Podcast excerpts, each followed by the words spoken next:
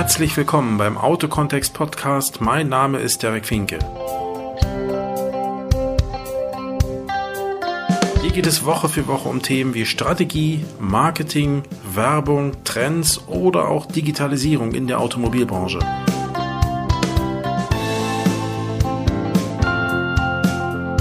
Vielen Dank, dass ihr dabei seid und euch die Zeit nehmt. Ich freue mich auf euch und lasst uns einfach anfangen. Hallo Leute, herzlich willkommen hier bei Derek Finke im Podcast. Ich grüße euch.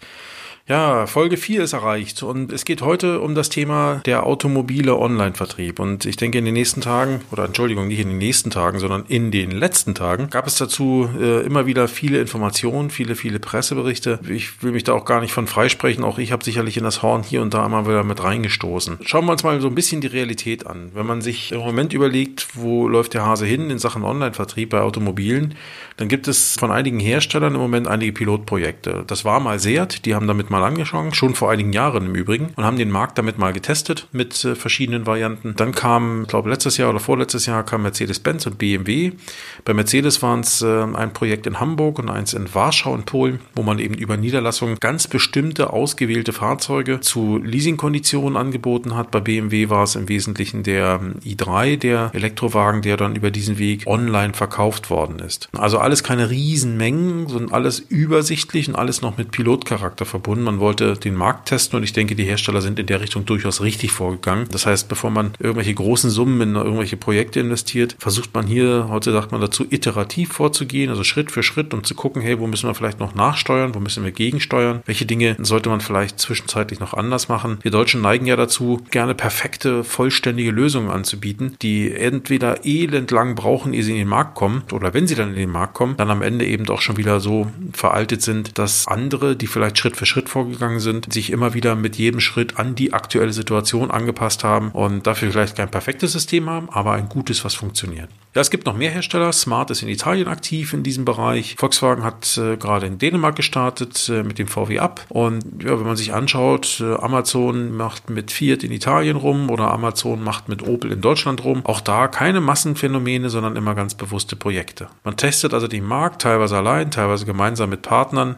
Man schaut sich an, was passiert da, wie geht das. Man sammelt Informationen, man sammelt Daten. Ja, und über diesen Weg ähm, ist das schon für die Hersteller ein ganz interessantes Vorgehen. Was haben alle diese Projekte gemeinsam? Also im Grundsatz geht es schon dazu, dass wir hier überall über Bestandsfahrzeuge reden, also über Fahrzeuge, die eben äh, sofort verfügbar sind, keine, keine Bestellfahrzeuge. Vielleicht der i3 noch anders, ne, der ist da mal außen vor, aber ansonsten sind das immer Fahrzeuge, die nicht erst produziert werden müssen, sondern schon da sind. Damit sinkt natürlich auch in gewisser Hinsicht ein bisschen das Risiko. Die Fahrzeuge kann man nämlich im Zweifel auch immer noch anders übers Netz absetzen, aber ich glaube, für die Hersteller ist das schon ganz eine vernünftige Sache. Ja, und die Frage ist jetzt, äh, was heißt das jetzt eigentlich auch für den automobilen Handel, über den wir ja hier eigentlich mehr reden. Die Hersteller können sich natürlich leicht anpassen, aber der Handel hat gerade vielleicht eine Million oder zwei oder drei in neue Immobilien investiert oder in die Wiederaufbereitung oder in die Verschönerung oder Verbesserung oder Optimierung von Immobilien investiert. Und jetzt ist ja die spannende Frage, lohnt sich das alles noch oder wie sieht das aus? Ich persönlich bin ja schon seit Jahren skeptisch, was die großen Investments in Bausteine und Erden angeht und ähm, ich bin nach wie vor skeptisch. Ja, ich habe mich da, was das betrifft, äh, hat sich da bei mir nichts verändert. Aber ich glaube, was eben Fakt ist, was wir langsam anerkennen müssen und auch ich anerkenne, ist, dass der Wechsel von der alten Welt, der alten Autowelt in die neue Autowelt, ja, er kommt, auf jeden Fall. Ich denke, das ist auch für alle sichtbar, selbst für die größten Skeptiker noch. Aber ich glaube, er wird nicht so schnell gehen, wie man das bisher oder wie auch ich das bisher vermutet habe. Ich glaube, es zieht sich, ja, wenn man sich überlegt, wir haben 48 oder wie viele Millionen Autos auch immer auf deutschen Straßen.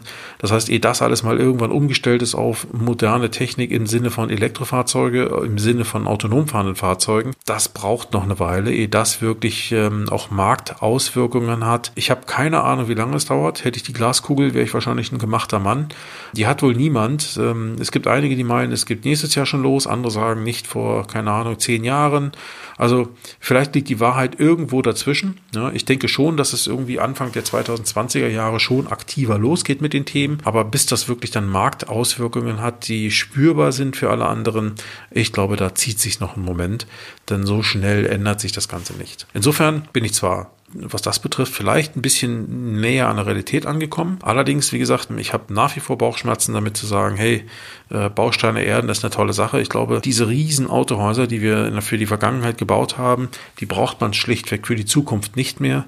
Auch wenn es viele Nischenmodelle gibt, aber ich glaube, viel moderne Technik, also virtuelle Technik zum Beispiel, wird dann einfach auch das Erlebnis im Autohaus ergänzen, so dass Kunden, die, denen man bisher vielleicht 20, 30 Fahrzeuge im Showroom präsentiert hat, die können in Zukunft auch mit 10 leben oder mit 5, wenn denn das Ganze vernünftig ergänzt wird, eben durch virtuelle Tools.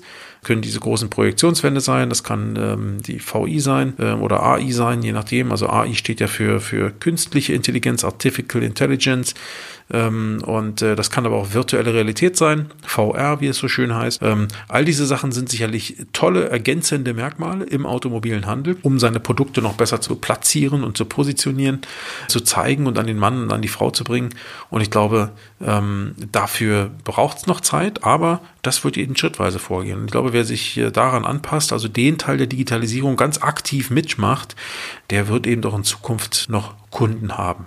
Eine weitere Frage, die sich ja stellt in diesem Zusammenhang ist, wie sich die OEM, die Hersteller in diesem Bereich verhalten. Gerade im Bereich des Handels gibt es ja viele Händler, die sagen, oh ja, die warten doch nur darauf, um uns loszuwerden, um uns ohne Ausgleichszahlung loszuwerden. Und die Digitalisierung sorgt vielleicht dafür, dass wir alle pleite gehen und die dann ihr Geschäft selbst machen. Und da denke ich mal, ist die Frage sehr, sehr erlaubt zu sagen, ist das wirklich so? Können die das wirklich? Können die OEM den Online-Vertrieb wirklich allein durch die in den Markt stemmen oder im Markt umsetzen? Ich glaube nicht, dass sie das können, weil wenn man sich ansieht, mit welchem Erfolg bislang OEM Handel, automobilen Handel betrieben haben, ja, dann ist das schon, na sagen wir mal, recht übersichtlich. Egal welchen Hersteller man nimmt, selbst die großen Premium-Hersteller wie Mercedes-Benz und BMW sind sicherlich mit ihren Niederlassungen nicht mega erfolgreich. Volkswagen mit seinen, mit seinen Niederlassungen, Audi, weiß ich nicht, ich kenne jetzt keine Zahlen, aber das letzte, was ich gehört habe, das war jetzt auch nicht gerade überbordend und manche andere Hersteller, da sieht es ja nicht besser aus. Ja. Sicherlich haben die Hersteller andere Ressourcen, auch finanzieller Natur, aber grundsätzlich geht es schon darum, dass der Händler vor Ort das Bindeglied zwischen der Marke, also dem Hersteller, und dem lokalen Markt ist. Und ich glaube, dafür braucht es eben einen engagierten Unternehmer vor Ort oder zumindestens, wenn es zum Beispiel eine große Handelsgruppe ist, eine gut geführte Gruppe, die dann eben vor Ort engagierte Menschen hat, die eben für den lokalen Markt oder in dem lokalen Markt unterwegs sind, für diesen Markt brennen und sich dort für ihre Kunden einsetzen. Und ich glaube, das wird ein Hersteller selbst nur bedingt leisten können. Ein Auto ist eben immer noch was anderes als ein Smartphone oder ein Notebook. Ähm, ein Auto nicht nur von der Technologie, nicht nur von der Größe her, sondern auch das Verhältnis der Kunden zu ihrem Fahrzeug ist ein anderes. Das muss man einfach anerkennen. Ich bin dennoch der Meinung, dass es im Online-Vertrieb äh, einiges zu gewinnen gibt, weil es gibt eine Klientel von Kunden, die gerne online kaufen würden, auch Autos, die man jetzt eben nur bedingt erreicht aus der Autohandelssicht. Ich denke, die kann man über diesen Weg erreichen, aber ich halte den Online-Vertrieb noch nicht und vielleicht auch auf absehbare Zeit nicht für das totale Massenphänomen, was am Ende Autohäuser total arbeitslos machen wird, kann ich mir auf absehbare Zeit eben noch nicht vorstellen. Ja, es wird sich vieles verändern. Ja, die Geschäftsmodelle im automobilen Handel sind angegriffen und sie werden nicht mehr so funktionieren wie in den letzten Jahren. Ja, jeder Händler ist gefordert, sich äh, im Bereich der Digitalisierung neu zu positionieren, anzupassen, seine Prozesse zu überprüfen, zu überprüfen, ob er die richtigen Mitarbeiter für all die vielen Aufgaben hat, ob er nicht noch zusätzliche Mitarbeiter braucht, ob er sich vielleicht auch von Mitarbeitern trennen muss. Das gehört genauso mit zur Wahrheit. Das sind alles Dinge, die die muss man sich ansehen, die muss man überprüfen. Aber ich glaube nicht, dass das Autohaus an sich mit seiner Rolle vor Ort, also mit seiner Kundenbeziehungsrolle vor Ort und auch mit seiner gelebten Serviceorientierung vor Ort, dass ein Autohaus morgen kein Geschäft mehr hat. Das zieht sich noch eine Weile, ja, aber man muss damit rechnen, dass es sich eben verändert. Das wird kein, kein harter Cut sein, kein harter Schnitt sein, sondern das wird nach und nach passieren. Schleichender Prozess, wenn man so möchte. Darauf kann man sich sicherlich einstellen, aber man muss eben auch bereit sein, sich dem Thema zu stellen. Und da habe ich eher noch Bauchschmerzen, dass einige Autohäuser sich mit dem Thema Digitalisierung nach wie vor nicht auseinandergesetzt haben. Vielleicht mit dem Begriff, ja, hey, wir haben Digitalisierung, wir müssen da was tun. Aber ich glaube, es herrscht bei vielen Betrieben und auch leider Gottes bei vielen Herstellern im Moment überhaupt kein Plan, was eigentlich gemacht werden müsste. Das kann man sicherlich auch nicht immer pauschalieren. Kommt auf die Marke an, kommt auf das Marktsegment an. Ähm, aber es gibt sicherlich auch Überschneidungen die für alle gelten. Aber aus meiner Sicht Digitalisierung im Moment sehr starkes Prozessthema in den Betrieben, also Prozessoptimierung. Zum Zweiten, da hätten wir den Bereich IT, also Systemoptimierung. Wenn ich mir überlege, mit was für DMS einige Händler noch unterwegs sind, also mit was für Dealer-Management-Systemen, dann ist das sicherlich nicht das, was man für die Zukunft braucht. Also ich sage mal nur ein Thema, CRM-Systeme und DMS-Systeme gehören bitte schön in ein System. Das, warum muss es da eine Trennung geben? Das muss eigentlich ein System sein, wo Datenkonkurrenz herrscht, wo ich mit einheitlicher Datenbasis arbeite. Und es gehört sich heutzutage einfach, erfolgreichen Vertrieb, erfolgreichen Verkauf wird man ohne CRM-System schlichtweg nicht mehr leisten können. Ja, schon gar nicht im Autohandel. Und ähm, hinter dem CRM-System hängt eben auch das Thema Marketing dran und auch da das Thema digitales Marketing. Ich bin nicht der Meinung, dass es nur noch digital geht. Ich bin auch der Meinung, dass es nach wie vor noch Offline-Marketing gibt, ob das Print ist, ob das Event ist. Alles hat nach wie vor seine Bedeutung. Vielleicht nicht mehr die Bedeutung wie in der Vergangenheit, sondern eine andere, aber es hat seine Bedeutung. Ja. Also daran gilt es ihm, sich auch anzupassen. Insofern, ich bin nicht der Meinung, dass die OEM, die Hersteller, das alles allein hinkriegen. Zumindest heute noch nicht und zumindest auch morgen nicht. Wie das übermorgen aussieht, hey, das ist noch so lange hin. Diese Glaskugel hat ebenfalls niemand. Ja. Das kann sich alles noch in irgendeiner, Form, in irgendeiner anderen Form entwickelt.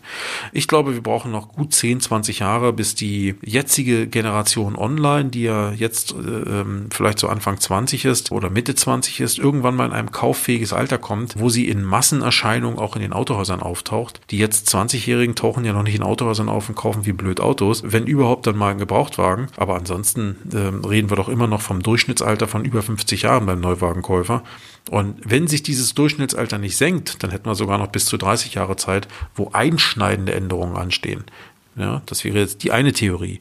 Die andere könnte heißen, hey, ähm, das ist nett aus der Kundensicht gedacht, aber vergiss bitte nicht, es gibt zum Beispiel Dinge wie ähm, autonom fahrende Autos, die können den Markt natürlich auch schon in zehn Jahren aus durcheinander wirbeln, wenn sie denn tatsächlich so viel Zusatznutzen für den Kunden bieten oder so viel Einsparpotenzial für den Kunden bieten, dass die einfach sagen, ich habe keinen Bock mehr auf ein anderes Auto. Ja, dann kann es natürlich plötzlich noch zu einer zu einer anderen Art der Marktbewegung kommen. Aber wie gesagt, im Moment sehe ich es noch nicht. Äh, man hört viel, man bekommt viel erzählt, aber ich glaube, die großen Erfolge, gerade bei autonom fahrenden Autos, sind noch nicht da. Nicht, weil das nicht möglich ist. Ähm, für sich genommen, denke ich mal, kann so ein Auto heute schon autonom fahren, aber man möge sich die Komplexität vorstellen, wenn ein Auto eben im fließenden Verkehr ist, in der Stadt unterwegs ist. Da muss so viel Kommunikation herrschen zwischen Autos, zwischen anderen Dingen. Also Internet der Dinge zum Beispiel spielt ja auch eine ganz starke Rolle. Ob das Lampen, Ampeln oder Verkehrszeichen sind, alles ist in irgendeiner Form in dieses Netzwerk nachher eingebunden. Und ganz ehrlich, da sind wir noch sowas von am Anfang. Das wird nicht innerhalb von fünf Jahren plötzlich über überall stattfinden. Also insofern möchte ich hier keine Beruhigungspillen in den Autohandel versenden, aber ich denke, wir sollten in die Diskussion mehr Realität einkehren lassen, auch zeitlicher Hinsicht ähm, und einfach sagen, hey, da wird was passieren. Das wird ähm, im Moment noch scheibchenweise. Die Scheiben werden dann vielleicht langsam dicker, aber es wird was passieren. Stellt euch darauf ein, handelt jetzt schon frühzeitig, ne? befasst euch mit den Themen Prozessgestaltung, Prozessoptimierung, Systeme und digitales Marketing. Prozessoptimierung heißt ganz automatisch auch, beschäftigt euch mit euren euren Mitarbeitern, das gehört ganz eindeutig dazu, und sorgt dafür, dass eure Prozesse passen,